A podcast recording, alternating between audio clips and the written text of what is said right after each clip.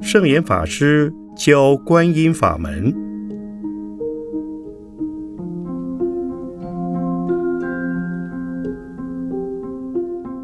圣严法师口述，梁寒一整理。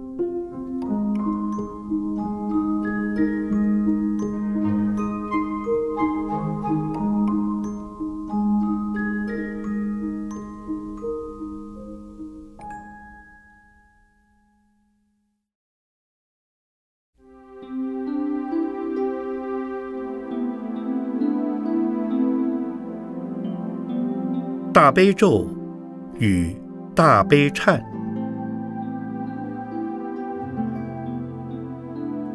至于经忏，自己一向保持着一种既复杂又矛盾的情感。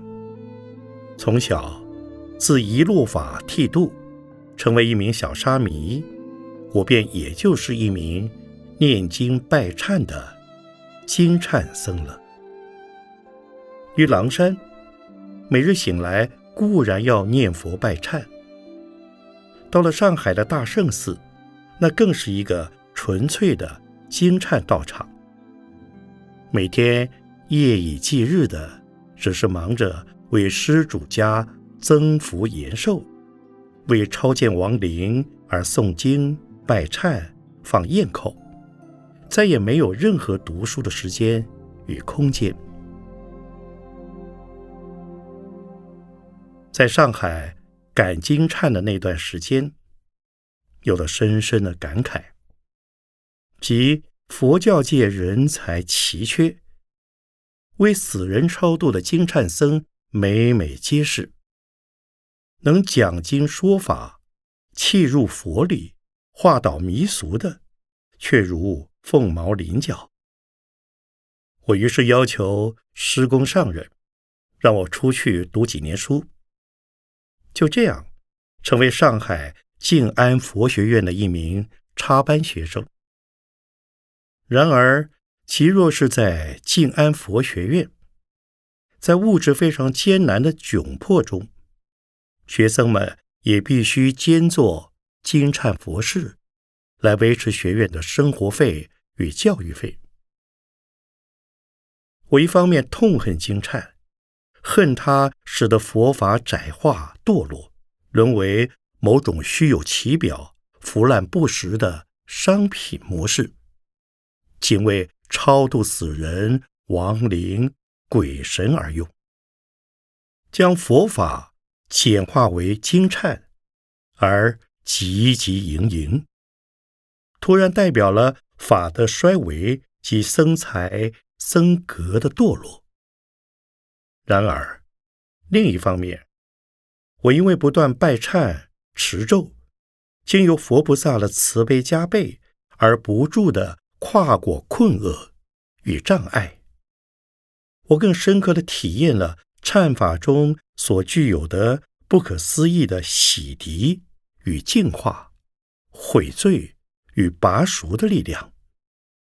透过忏法，行者的确可以。涤尽累世累劫，由于人性的无知无明、恶执杂执，以及嗔痴爱恨所积淀的业力障碍。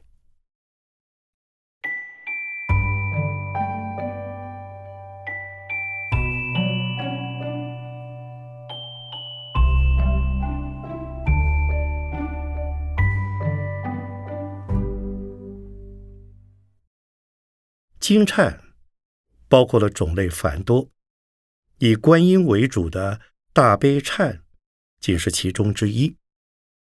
但是，大悲咒与大悲忏是不是一样呢？两者究竟有何关联，又有何差别？不少初入门的佛子都会永生这样的困惑。大悲咒与大悲忏。两者系出同源，皆出自《大悲心陀罗尼经》。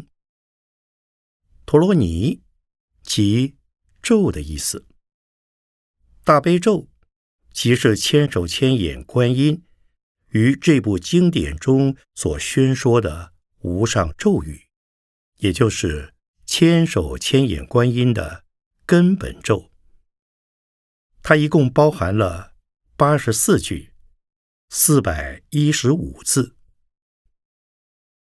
大悲忏，则是相传为世尊幼子罗睺罗化身的宋代知礼和尚，根据这部。大悲心陀罗尼经为主体所发展、编写、制定出的仪轨，它包含了大悲咒以及经典的核心思想，同时也涵盖了安置道场、结界、供养、入忏、起忏以及忏悔观行的种种程序和仪式。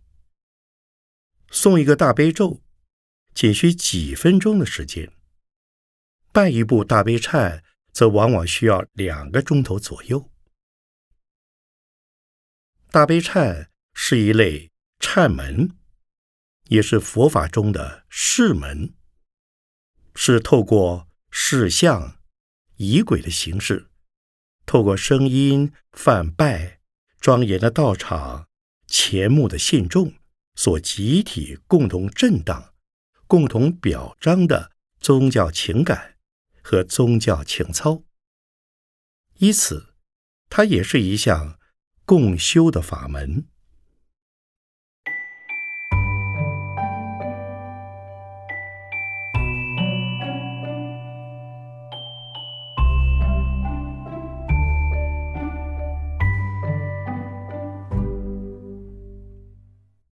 为什么一定要共修呢？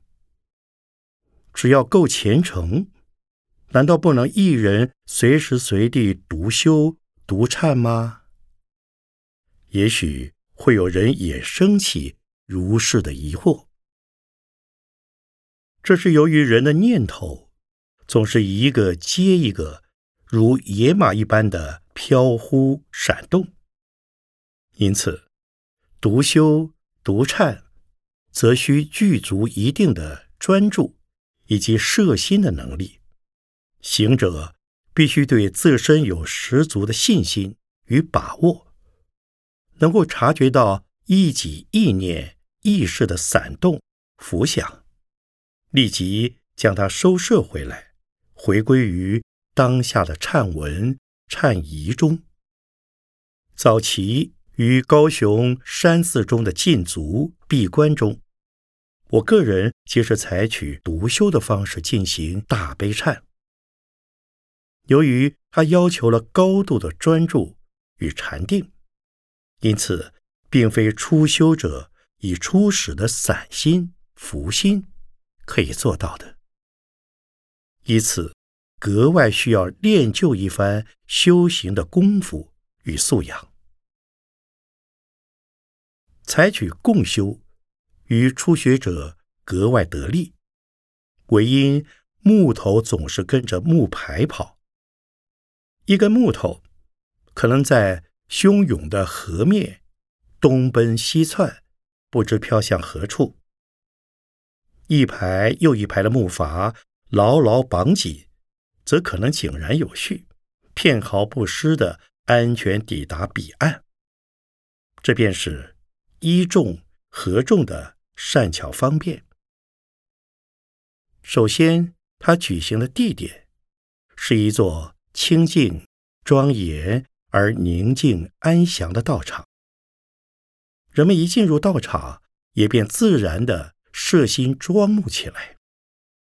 同时，在拜忏的过程中，由于梵拜、唱诵、仪轨不断持续举行着。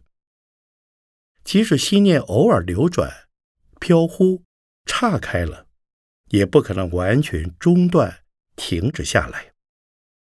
且由于木头总是跟着木牌走的巨大凝聚力，一个飘闪的妄念根本敌不过百个、数百个，甚或上千个潜心专注的力量。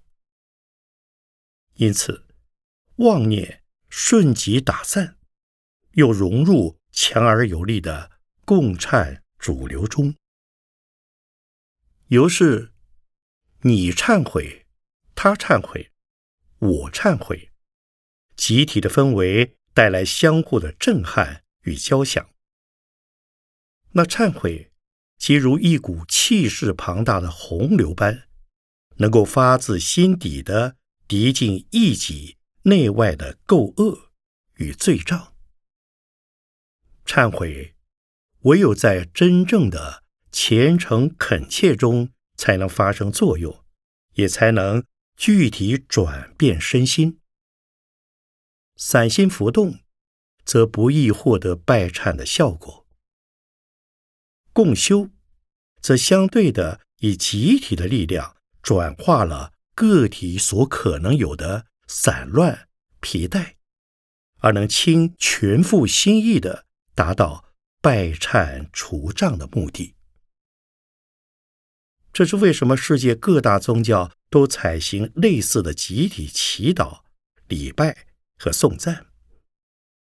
唯因他人的虔诚总是能唤醒自我的虔诚，他人的惭愧也总能提醒一己的惭愧，而他人的善好也总能激发字体的善好，以致感应道交。在相互的辉映与激荡中，不仅在情绪上，也在具体的感受经验上，真真诚诚的检醒，也真真实实的忏悔，净化了。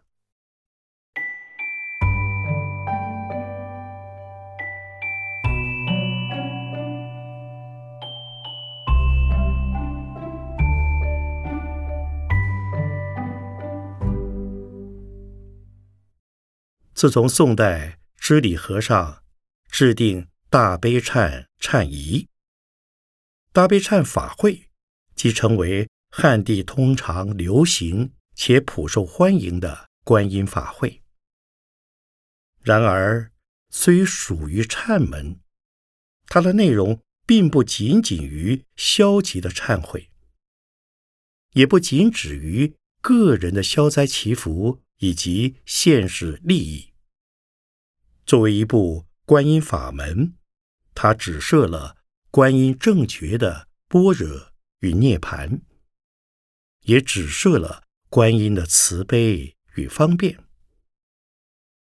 行者入忏的十大愿文，分别是：南无大悲观世音，愿我速知一切法；南无大悲观世音，愿我。早得智慧眼。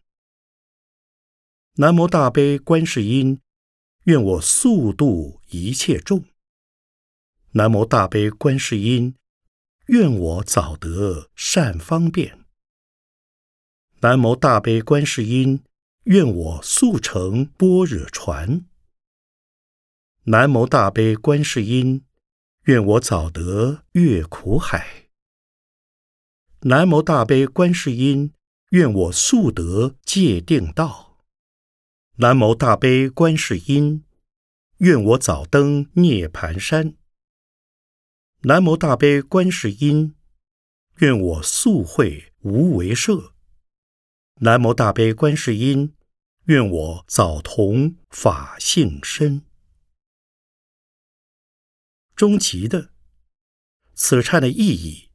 仍在自我的悟觉与拔熟，通过各我的正觉解脱，而发起与观音的慈悲相契相应的广大菩提心，以种种善巧方便利益，以协助有情正觉法性。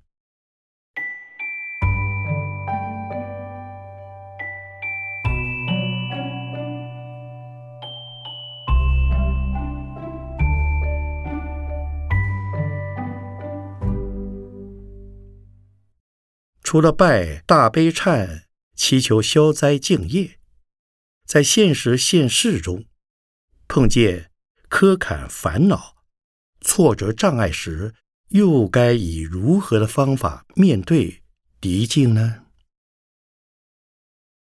将所有妨碍、干扰、苦恼、嫉妒、验证自己的，都当作是逆行菩萨吧。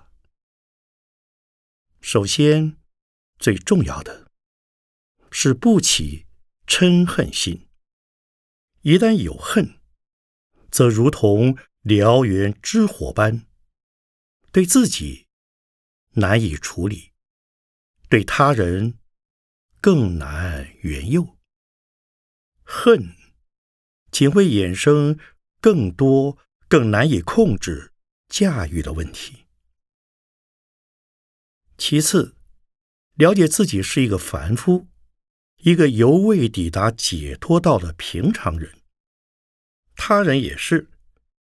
仍有许多人性的去暗无明、贪嗔烦恼在烧燃作祟，彼此都需要更高的学习与调整。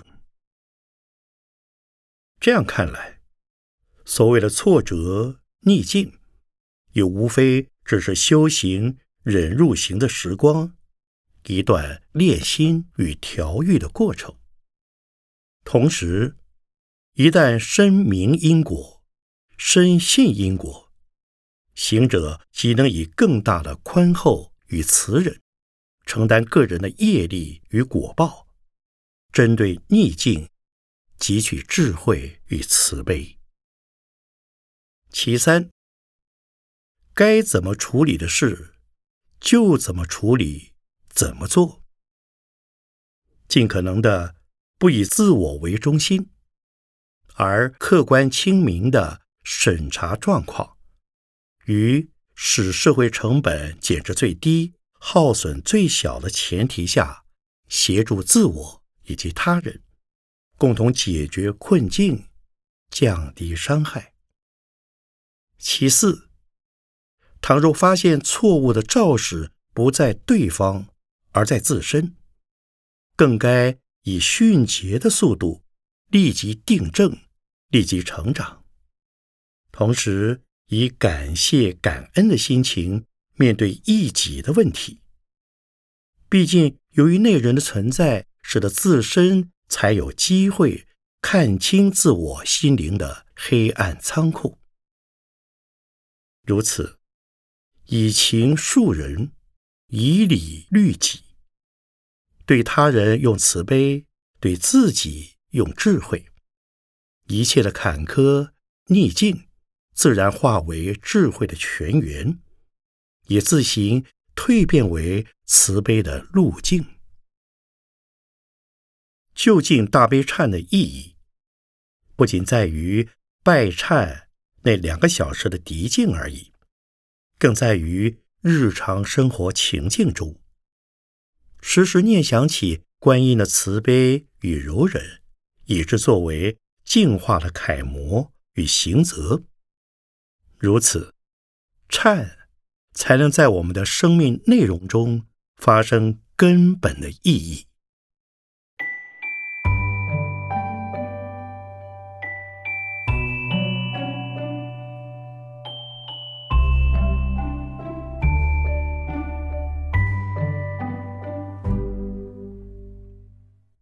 至于。不了解大悲咒会不会影响持咒的功德呢？